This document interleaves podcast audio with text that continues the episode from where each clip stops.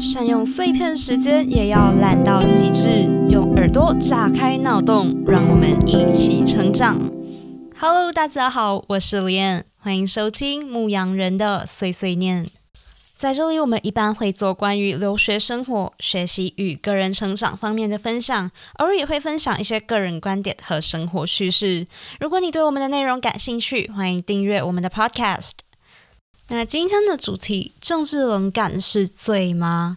今天突然间录这一集，也是嗯，还蛮即兴的。因为原本我已经是有计划要就是出另外一个内容，可是那个就还没有写好大纲，也还没有录音。只是因为柔佛州选举的关系，所以今天就在 Instagram 上面看到朋友在现实动态问了这个问题，突然间就有感而发，想要来分享一下。尤其是因为投票年龄的下修，这一次应该有非常非常多的手头族哦。那第一次接触。政治，或者是刚刚开始接触政治的人，应该也不少。那难免也会有点迷茫，也不太确定。诶，我这一件事情做了，到底是为了什么呢？它的重要性又在哪里？那会有这样子的疑问，也是非常的正常。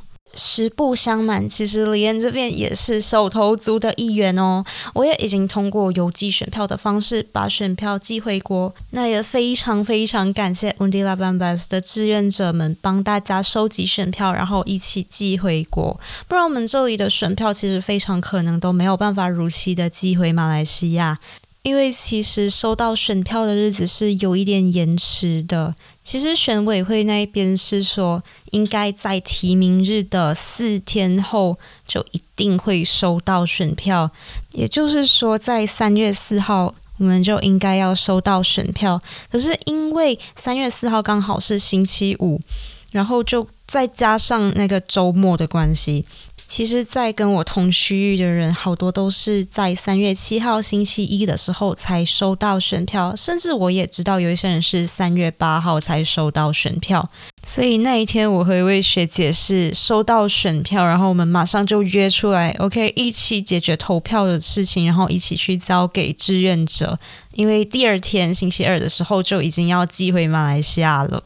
哦，对，需要约出来，是因为我们在海外投票，其实是需要一位马来西亚籍十八岁以上的见证人，所以才会需要约出来一起处理。如果没有人这样子帮忙收集选票寄回去，然后我又想要确保他如期抵达，那一到三天内的快邮，我刚刚查了其中一家，它的报价是六十六点二五英镑。也就是大概三百多到接近四百马币哦，就那一张选票，所以我其实非常感恩这个机会跟帮助，可以让我去履行国民义务。诶，好，那我们是时候回到我们的大主题：政治冷感是罪吗？简单来说呢，我会觉得它是一个国民的责任，它也是义务，但它不是一个非黑即白的一件事情。如果说它是罪，我又觉得它有一点言之过重，因为我觉得，当然从冷感的角度来说。只是冷感哦，每个人当然会有权利去选择自己感兴趣的事物，也每个人都会有自己感兴趣和不感兴趣的事情。就好像我不能逼别人和我一起不喜欢数学，但我不能否认数学在社会对于我们的文明发展的重要性。然后别人也不能逼我喜欢数学，就是这一个概念而已。所以其实是没有必要用。政治冷感是一种罪，来去道德绑架别人，但是用道德绑架来说，好像也不太对。就我觉得他好像也不在这个道德的范畴里面。如果说完全没有错，好像也有一点不对吧？那为什么我会觉得不能说是道德绑架呢？因为我会觉得对政治有所了解。它不是一个道德义务。那我对道德义务的概念是说，像我们觉得扶老奶奶过马路，诶，好老套的举例哦。那扶老奶奶过马路是非常好的行为，很善良。但不扶老奶奶过马路也不是错的，因为它其实没有直接的负面影响。老奶奶不会因为没有人扶她过马路，所以就被车撞。她当然有这个可能性，但她不是绝对，就她不是一个完全直接的关联。可是，如果今天有一个人，他为了扶老奶奶过马路而上课迟到，那今天他是不是有一点本末倒置？因为他并没有尽好自己的责任，就是作为学生守时的责任。可是为什么我会觉得不理会政治、政治冷感不属于这个范畴？是因为它其实会带来直接的负面影响。从社会整体的体制来看的话，我会说，民主这个体制需要这个体制下这个社会当中的每一个人去维护，因为这个东西，这个体制它真的得来不易。我们必须承认，民主不一定是最好的体制，但至少我觉得民主是目前最好的体制。但我们不能说哦，民主就是好，迈向民主化就是好。民主这个制度有非常非常多的缺陷，那它也需要慢慢的去改进。但我觉得它这个体制好的部分就是它是活的。怎么说是活的呢？就是这个体制它是允许这个体制本身不断去因应时代的需求去改善，而逐渐让这个体制迈向更完善。可是这个部分是关于政治冷感。如果是投票的部分，我会觉得投票可以非常绝对的说是责任是义务。那这个部分我会在之后再简单的解释。当然，我是不会拿着枪拿着刀，然后指着人说你一定要去投票。但我觉得它确实是非常重要的一部分，它是一个维持民主最简单的一个小动作。可是现在瘟疫当前。其实有很多人会说，打算不要去投票，因为家里有老人、小孩，尤其是在中间上有老下有小的话，其实也是一个我觉得合理的考量。当然，我自己还是会希望每个人可以去投票。那。还是尊重大家自己的考量，一点也不希望有人会为投票捐躯，照顾自己也非常重要。那去投票的大家也要好好的照顾好自己，口罩戴好，防疫措施都要完善齐全哦。那为什么我会觉得说投票是责任是义务？因为每一票都是在维护选举的公平性。我们可以想象，今天如果是一个五十位同学的班上选班长，可是班上只有十个人参与了选班长的投票，那如果那十人里面有七个人是其中一位候选人的好朋友呢？当然，有一种可能是这一位候选人他有七位好朋友，但其实他也有非常强大的办事能力。那也有可能这七位好朋友是非常的公私分明，会按能力去投票。但同时也有可能他们不会，这些可能都是有可能会，也有可能不会。那先不管这一些，那现在这一位有七位好朋友的候选人以八对。二的绝对多数票当选了班长，那有没有一种可能性是，当全班五十人都在场的时候，他会不会只有那八票？然后其实是有其他更适合的候选人会当选呢？当然，他也可能还是会当选，他就是一个有可能也可能不会发生的一个情况。在这样子的情况下，我们是不是可以理解为剩下的四十个人把他们选择的权利通通的上缴放弃，全部都送给了班上那十位剩下愿意投票的同学呢？而且，其实投废票和不投票一样，都是没有任何的影响力。因为在现有的选举制度之下，即使废票的数额是大于两位呃最高票的候选人的票数差距，也一样可以让这个选举的结果生效。也就是说，如果今天候选人 A 两票，候选人 B 一票，废票三十二票啊，这样子的情况下，两票一票，废票三十二，候选人 A 还是可以当选哦。这个选举结果是可以生效的哦。那说真的，我觉得政治冷感，或许我们可以说它是一种消极吧，消极的去面对一些自己失望的事物，把自己的命运还有其他国民的命运，完完全全的去交给别人掌控。有时候还是会看到一些人，就是常常会埋怨：诶，这个政策很烂，那个经济很很糟，资源不足，为什么会有这么奇怪的大意是在讲奇怪的话？好多好多的抱怨，这个差那个烂，各种各种，结果却把自己拥有的最简单、最基本的权利。